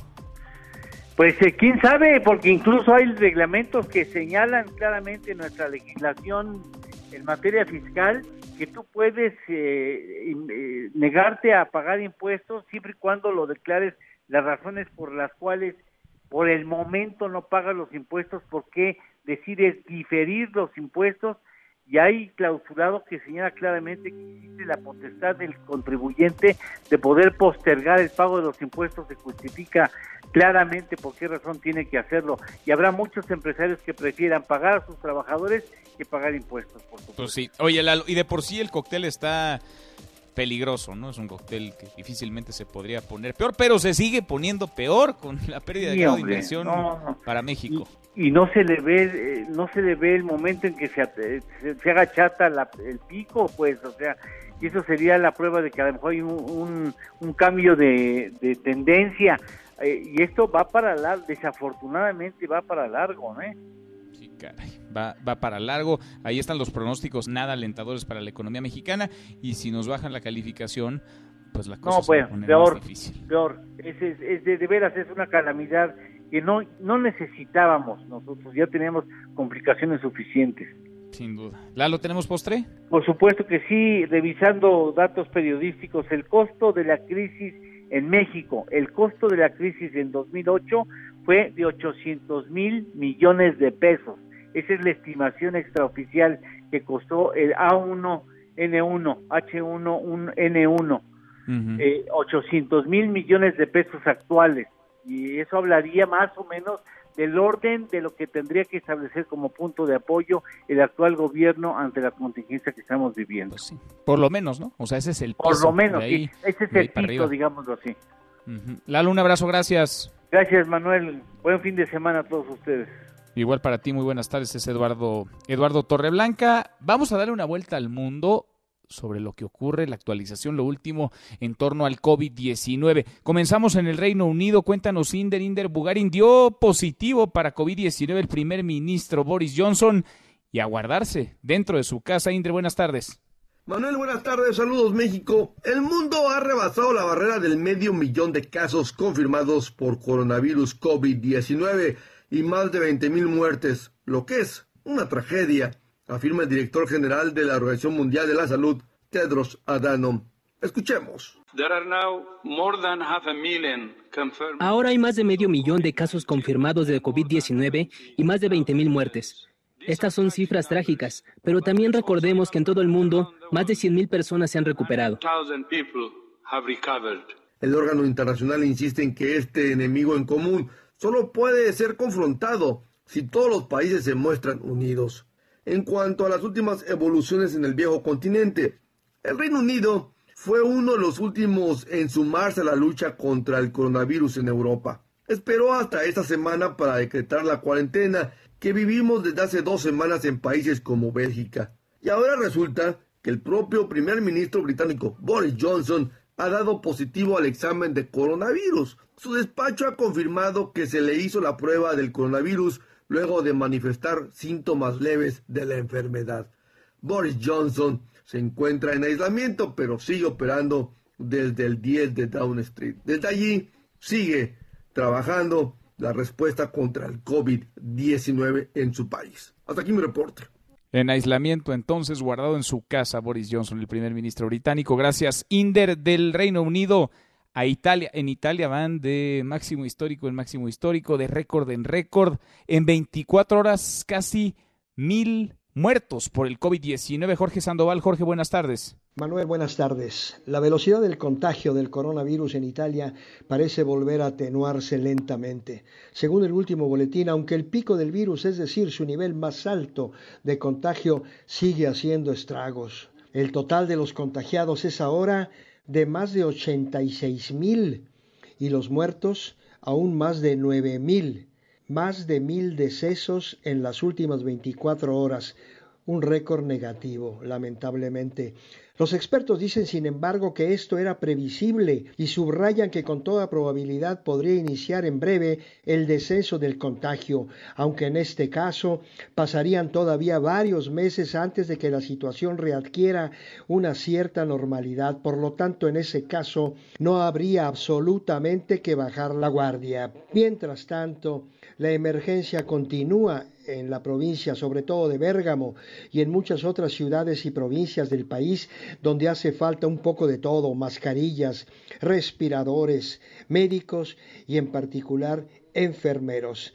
La emergencia continúa. Manuel, este es el reporte. Gracias, Jorge, muchas gracias. Y de Italia a España, en España van para cinco mil muertos ya. Y está ocurriendo algo similar a lo que pasa en México, por lo menos en la opinión pública. Parece haber cifras oficiales, las cifras, los datos que comparte el sector salud y otros datos que podrían estar subregistrados, otros casos positivos que no estarían dentro de la estadística. Carlos Rubio, Carlos, buenas tardes. Buenas tardes, Manuel. Un grupo de expertos en estadística del Instituto de Matemáticas de la Universidad de Sevilla, quienes llevan todo el mes trabajando sobre la expansión del coronavirus en España, acaban de señalar que con certeza la cifra real de contagiados no es la que ofrece el Ministerio de Sanidad y que de acuerdo con cálculos más certeros está cerca del medio millón de personas, advirtió Antonio Durán Guardeño, catedrático de análisis matemático de esa universidad. Aunque las cifras en las últimas 24 horas han sufrido un incremento del 14% con respecto al jueves, indicando que hay un total de 4.858 personas que han perdido la vida hasta ahora, mientras que 64.059 se han infectado, Durán advierte que se está infravalorando de forma garrafal el número total de infectados, pues España lleva semanas sin hacer pruebas a las personas leves y asintomáticas que forman parte sustancial del problema, en tanto que la letalidad estimada es mucho menor por la misma razón, con lo que concluye el coronavirus no mata tanto como se cree, pero se propaga mucho más de lo que se dice. En ese sentido, Fernando Simón, director del Centro de Coordinación de Emergencias Sanitarias, reconoció que los datos oficiales que maneja el Ministerio de Sanidad representan la visión de hace unos días y no la visión actual real. Así lo expresó Simón. Queda todavía mucho por hacer, pero lo cierto es que los datos van poco a poco indicándonos esa posible llegada al pico de notificaciones que, como sabemos, representa también una visión de hace unos cuantos días y no la visión actual real. Por último, el coordinador de emergencias sanitarias indicó que hay más de 9.500 profesionales sanitarios afectados por coronavirus, lo que representa una de las máximas preocupaciones de las autoridades, así como 282 guardias civiles y 172 militares contagiados. Hasta aquí el reporte desde España.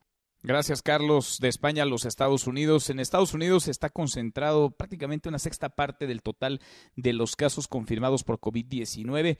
Son 94 mil y fracción, 94 mil y contando el número de casos que han dado positivo a este coronavirus. Y Nueva York, dentro de los Estados Unidos, Nueva York es la zona de contagio mayor. Cuéntanos, Joe Corona. Joe, buenas tardes. Manuel, buenas tardes. El estado de Nueva York suma ya 519 muertes por el coronavirus, 135 más que ayer, de acuerdo al informe más reciente ofrecido hace unos instantes por el gobernador del estado, Andrew Cuomo. Desde que arrancó la crisis, Cuomo ha estado dando conferencias todos los días para mantener a la población al tanto de las últimas medidas e informaciones en lo que se ha convertido el epicentro de la pandemia aquí en Estados Unidos. Te comento, Manuel, que en Nueva York más de 44 mil personas han salido positivas a la prueba del coronavirus. De estos números, 1.583 han requerido ventiladores. Hablando desde el centro de convenciones Javits, ubicado en Manhattan, uno de los varios espacios que han sido convertidos en hospitales para tratar la ola de pacientes enfermos de COVID-19. Cuomo agradeció que llegara la Guardia Nacional, pero dijo que el coronavirus era una bestia invisible e insidiosa. Lo más cruel, dijo el gobernador, era que este enemigo no atacaba a los más fuertes, sino a los más vulnerables y débiles. Escuchemos las palabras que Cuomo dirigió a los miembros de la Guardia Nacional. Están viviendo un momento histórico. Este va a ser uno de los momentos de los que se estará escribiendo y hablando por generaciones. Este momento va a cambiar a la nación. Este es un momento que forja carácter, que forja personas, que cambia personas.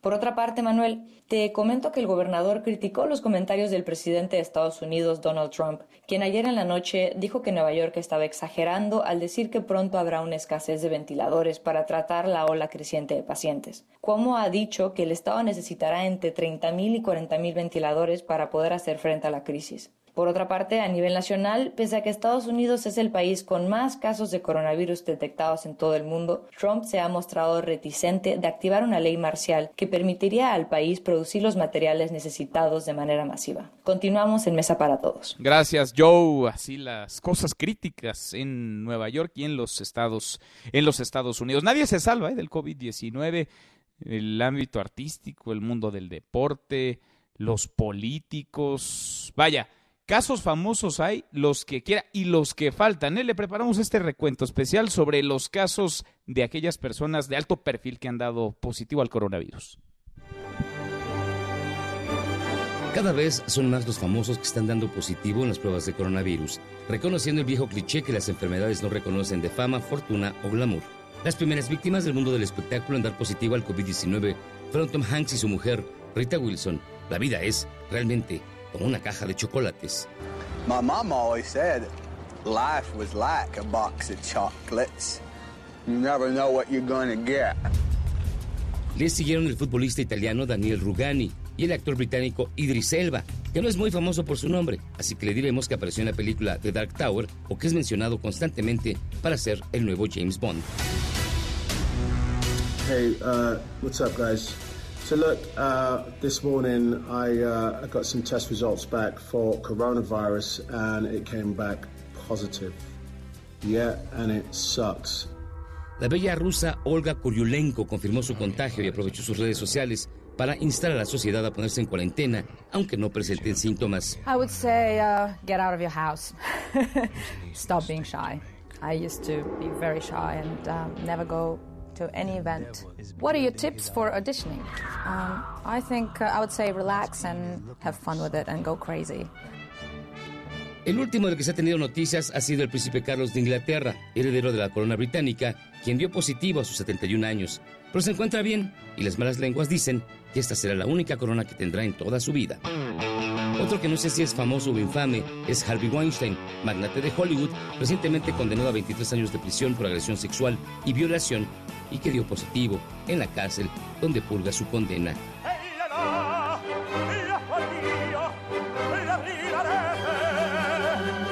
Uno más que vio reducida su fama pública fue el tenor Plácido Domingo, quien a sus 79 años confirmó que se había infectado. Y fíjate la publicación que acaba de hacer en sus redes sociales Plácido Domingo, asumiendo y comunicándole al mundo que tiene coronavirus. Pero fíjate vos de qué manera lo hace, por qué él siente que tiene que comunicarlo así públicamente. Él dice, siento que es mi deber, esta es una, una especie de carta o comunicado que él mismo en sus redes sociales, en Facebook, lo expresa de esta manera. Es mi deber moral anunciarles que he dado positivo para COVID-19.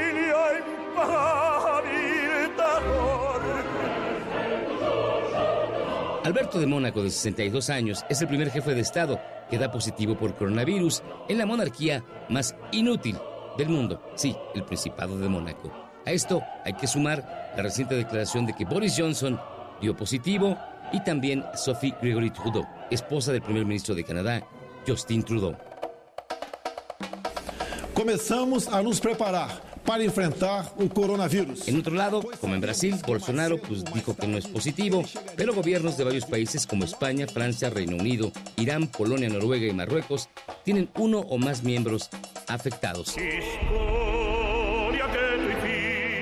También el coronavirus ha empezado en la última semana a confinar a los famosos a sus casas, particularmente en el terreno del deporte. El expresidente del Real Madrid falleció el sábado pasado después de ser ingresado de gravedad con la enfermedad. En Italia, Pablo Dybala también anunciaba que tanto él como su novia han dado positivo. Siete jugadores de baloncesto de la NBA hasta ahora han sido declarados como positivos en el coronavirus y un jugador de los Detroit Pistons identificado por medios como Christian Wood. Los ciclistas presentes en la Tour de los Emiratos Árabes fueron anunciados enfermos, el ruso Dimitri Sartekov y el colombiano Fernando Gaviria. Y aquí en México, ¿cómo nos está yendo? El viernes 13 de marzo se dio a conocer que Jaime Ruiz Sacristán, presidente del Consejo Administrativo de la Bolsa Mexicana de Valores, había dado positivo a la prueba de COVID-19, pero se encuentra asintomático. Y desde el mismo día se informó que el empresario José Curi Harfush se encontraba en estado grave en la Ciudad de México. En Monterrey, Tony Peña Rivero, propietario de varias agencias automotrices, fue también declarado como positivo, igual que la actriz Camila Sodi y su pequeña y se une a este grupo el flautista Horacio Franco. De esta manera, estos son los famosos que, sin que se respete el glamour, la posición social o incluso la buena voluntad, están enfermos. Larga lista, larga lista y contando además los casos positivos de COVID-19. La hora con 34, cruzamos la media ya, pausa y volvemos con un resumen de lo más importante del día, esta mesa, la mesa para todos. No te levantes. Podrías perder tu lugar en la mesa para todos. Con Manuel López San Martín. Regresamos.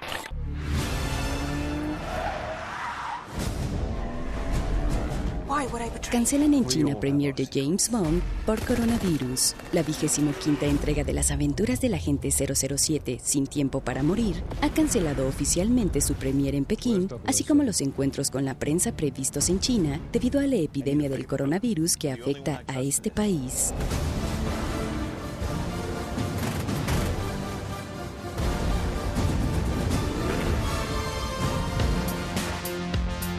Volvemos a esta mesa, la mesa para todos. Cruzamos la media ya la hora con 35. Vamos con un resumen de lo más importante del día. Resumen. Resumen. Bueno, el mundo se acerca a los 600 mil contagios por COVID-19, 585 mil 40 hasta ahora. Estados Unidos es primer lugar.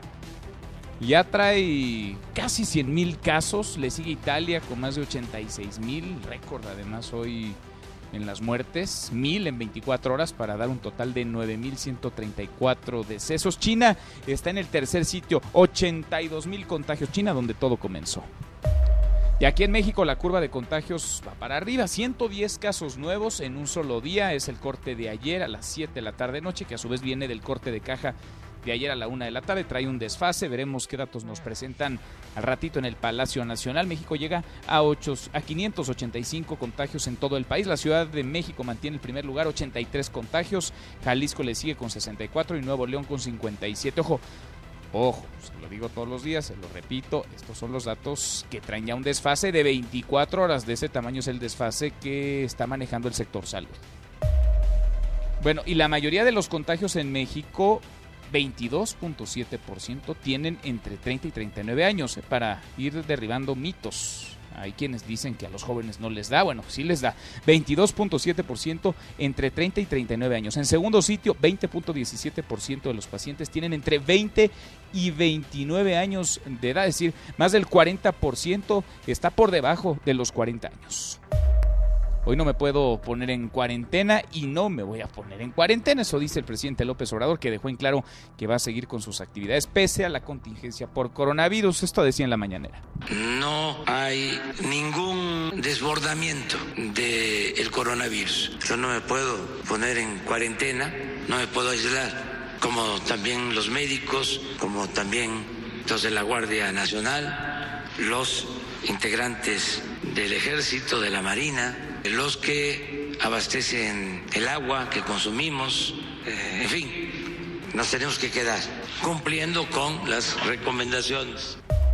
Bueno, y es que el presidente sigue con sus giras, llegó ya a supervisar obras en Bahía de Banderas Nayarit y en el aeropuerto de esa ciudad fue colocado un pasillo de vallas desde las salas hasta el estacionamiento para recibir al presidente López Obrador. No hubo besos, no hubo abrazos, no hubo apapachos. Esta es la primera ocasión en todas las giras del presidente en que se arma un operativo así, un operativo de seguridad. El presidente había pedido, lo escuchábamos ahora en la mañanera, a sus seguidores que no se acercaran, que no fueran a verlo, a saludarlo, a tomarse fotografía con él, para prevenir el contagio de COVID-19.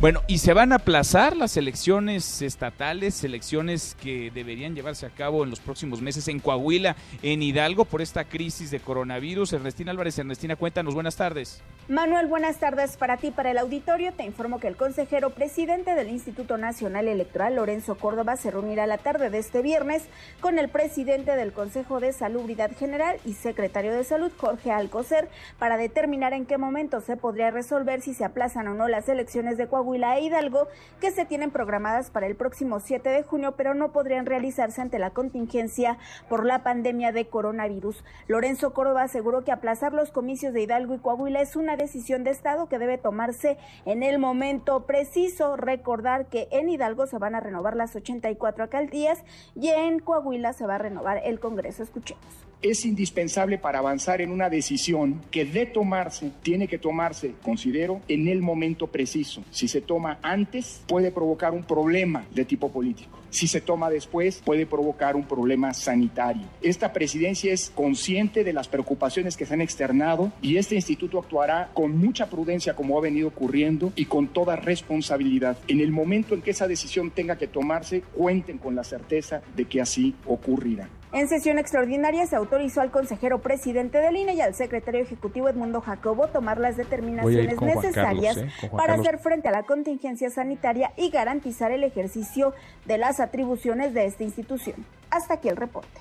Gracias, muchas gracias Ernestina. Veremos entonces qué es lo que termina ocurriendo. Por lo pronto ahí está la posibilidad. Bueno, pese a la crisis, lo que viene también es el caos, los robos, los saqueos en el Valle de México que no paran. 118 detenidos en solo cinco días por meterse a las tiendas de autoservicio departamentales a robar lo que pueden, a saquear como pueden. Juan Carlos Alarcón, Juan Carlos, cuéntanos, buenas tardes. Gracias, eh, muy buenas tardes, Manuel. En cinco días de operativo, la Secretaría de Seguridad Ciudadana del Estado de México y de la capital del país han detenido a 118 personas por robos e intentos de asalto a más de 60 tiendas comerciales en el Valle de México. La Secretaría de Seguridad Ciudadana detuvo anoche a 15 personas que intentaron robar en tiendas comerciales, por lo que suman 88 sospechosos capturados del lunes a la fecha, mientras que la Policía del Estado de México lleva 30 detenidos. Los casos recientes ocurrieron anoche en las alcaldías Coyoacán, Miguel Hidalgo, Iztapalapa, Gustavo Amadero, Benito Juárez y Cuauhtémoc. En esta última varios sujetos asaltaron una tienda de zapatos deportivos de alto costo ubicada en Isabel la Católica y Regina, Colonia Centro. Los sospechosos cometieron un pequeño error en su acción delictiva ya que solo se llevaron del aparador tenis izquierdos por lo que de nada les servirá el botín. A los compañeros de la tienda de aquí al lado los asaltaron en la noche de ayer y tomaron de los aparadores varios tenis, los cuales son puro tenis izquierdos y los metieron a la bodega. Protegernos. Todas las personas aseguradas quedaron a disposición de la Fiscalía General de Justicia Capitalina, donde en próximas horas se definirá su situación jurídica, informó Juan Carlos Alarcón. Gracias Juan Carlos, surrealismo puro, se llevaron los tenis izquierdos, nada más en el saqueo, en el robo a esta tienda. Ayer se lo contaba, Estados Unidos ofreció una recompensa de 15 millones de dólares para capturar a Nicolás Maduro por narcoterrorismo. ¿Cómo reaccionó el presidente de Venezuela? Hasta Caracas voy contigo, Mari, es Hernández, buenas tardes. Así es, Manuel, la reacción de Nicolás Maduro ante el anuncio del Departamento de Justicia de Estados Unidos fue eh, contundente y tuvo lugar en horas de la noche cuando eh, de manera airada afirmó que el gobierno de Donald Trump, en una acción que calificó como extravagantemente extremista, vulgar, miserable, aseguró que lanzó un conjunto de acusaciones falsas y eh, como unos cowboys racistas del siglo XXI, le puso precio a la cabeza de unos revolucionarios, así lo describió, que asegura estaban dispuestos a combatirlos. Esto fue lo que dijo en una acción extravagantemente extremista, vulgar, miserable, lanzó un conjunto de acusaciones falsas y como unos cowboys racistas le ponen precio a la cabeza de unos revolucionarios que estamos dispuestos a combatirlos. Eres un miserable, Donald Trump. Por su parte, el canciller Jorge Arreaza dio lectura también a un comunicado en el cual aseguran que existe una obsesión por parte de Estados Unidos en contra de Venezuela con el objetivo de alcanzar réditos electorales en el estado de la Florida. Destacan que la profunda frustración de la Casa Blanca es producto de la paz que reina en Venezuela, cuyas autoridades han logrado neutralizar todos los intentos golpistas y desestabilizadores planificados y financiados desde Estados Unidos y aseguran que Donald Trump no acepta que Venezuela, utilizando un modelo propio e inédito, esté logrando manejar adecuadamente las amenazas del COVID-19. Manuel, es el reporte desde Venezuela. Les informó Osmari Hernández. Gracias, Osmari. Hasta aquí el resumen con lo más importante del día.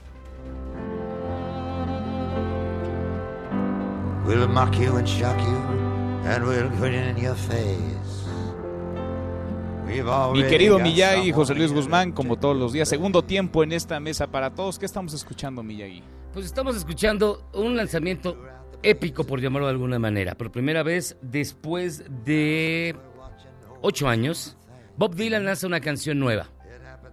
Y la lanzó en grande porque dura 17 minutos casi. Órale.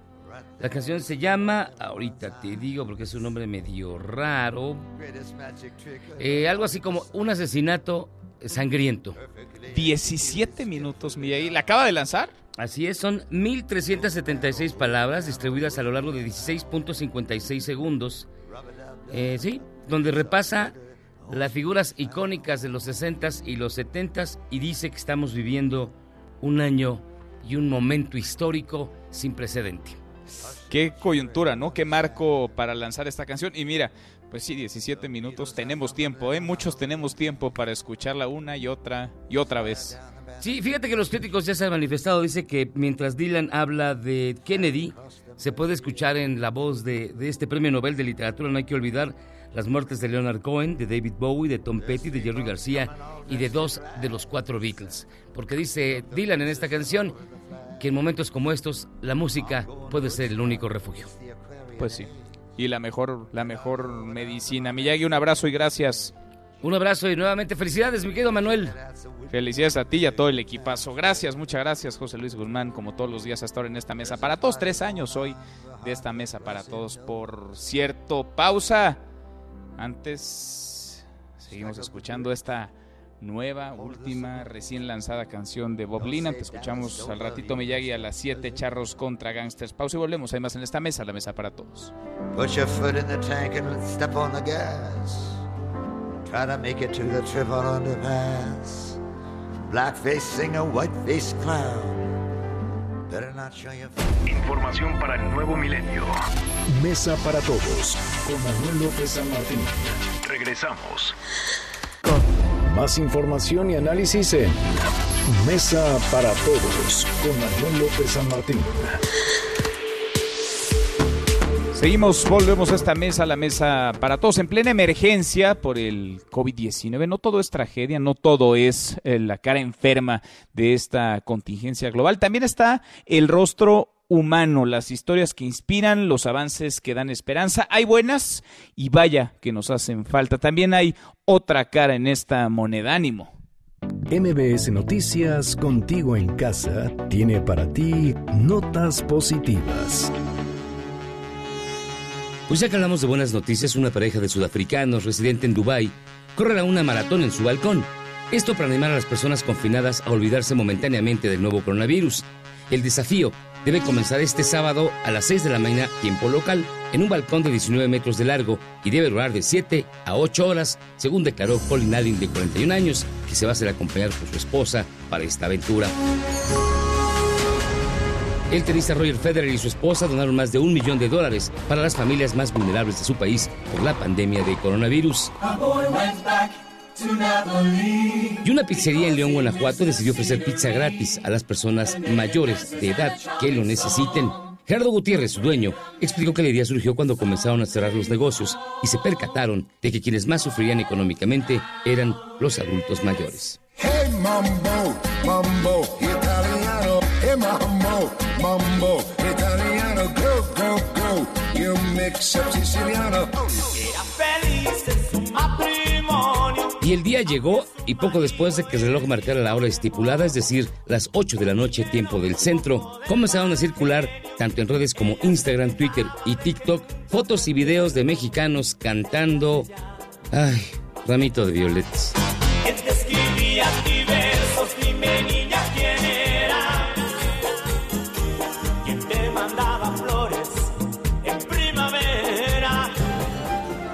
Grupo de actores de teatro que ahorita están en sus casas aventaron esta bonita interpretación de Tiempos Mejores de Yuri. Usted diga cuánto aguante escucharla, porque lo suyo, lo suyo es la actuada, pero también es un muy buen esfuerzo. Desde muy pequeñita conocí la soledad. Y sentí mucho miedo en medio de la oscuridad. Comprendí que la vida no era fácil para mí. Que tendría que luchar si es que quería ser feliz. Y pensé, algún día lo lograré. Siempre vendrán. Mesa para todos. Búsquele, rásquele. Ahí está viralizándose ya esta versión, esta canción. Nosotros ya pero nos vamos, revisamos lo último la información. En tiempo real. Universal. Diputadas exigen prevenir y atender violencia contra niñas y mujeres en contingencia sanitaria. El Heraldo de México. China compartió experiencia con países de América Latina sobre el combate al COVID-19, dice el canciller Marcelo Ebrard. Milenio.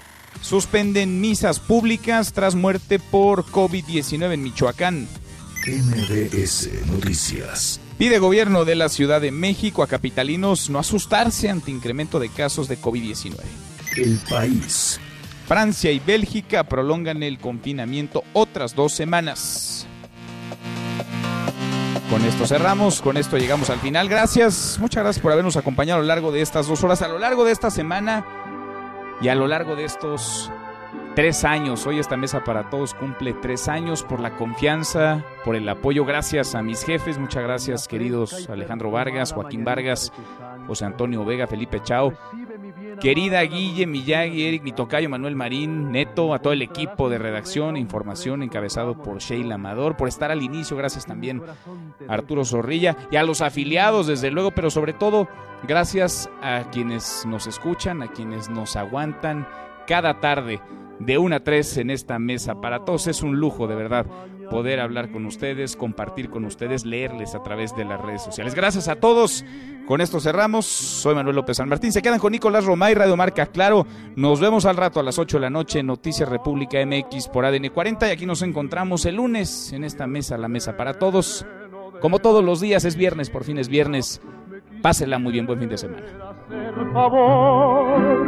de apagar su linternita mientras que pasa mi amor. Despierta, mi bien, despierta, mira que ya amaneció. Ya los pajarillos cantan, la luna ya se metió. MBS Noticias presentó Mesa para Todos con Manuel López San Martín. Un espacio donde todos tienen un lugar. Este podcast lo escuchas en exclusiva por Himalaya. Si aún no lo haces, descarga la app para que no te pierdas ningún capítulo. Himalaya.com